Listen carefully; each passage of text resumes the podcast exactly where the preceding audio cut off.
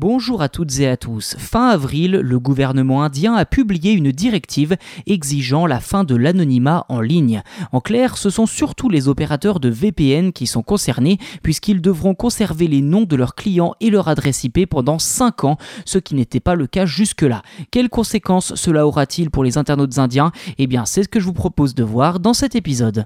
Officiellement, cette mesure s'inscrit dans la nouvelle politique de cybersécurité du pays et entrera en vigueur le 27 juin prochain. Officieusement, difficile de ne pas y voir une certaine tentative de contrôler Internet en Inde.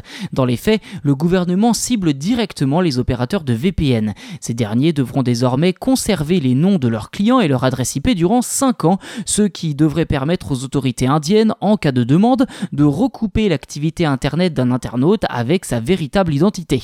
Les entreprises qui ne souhaitent pas se conformer à cette nouvelle règle sont invités par le gouvernement à se retirer du marché, considéré comme le deuxième marché mondial pour le web. Un coup dur pour les entreprises puisque cette nouvelle politique va clairement à l'encontre du principe du VPN permettant le chiffrement des données et donc un certain anonymat. C'est donc tout naturellement que plusieurs fournisseurs de VPN ont exprimé leurs inquiétudes, comme le célèbre NordVPN qui a menacé de quitter le marché indien. ExpressVPN ou encore ProtonVPN ont également dénoncé, je cite, une attaque contre la vie privée qui menace de placer les citoyens sous un microscope de surveillance. Nous resterons fidèles à nos politiques de confidentialité. Fin de citation.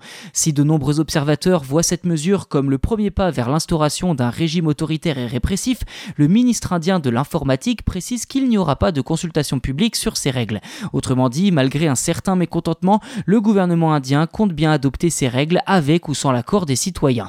Cette restriction s'ajoute à une autre directive contraignante obligeant les entreprises à signaler tout incident lié à des failles de sécurité dans les 6 heures suivant leur découverte.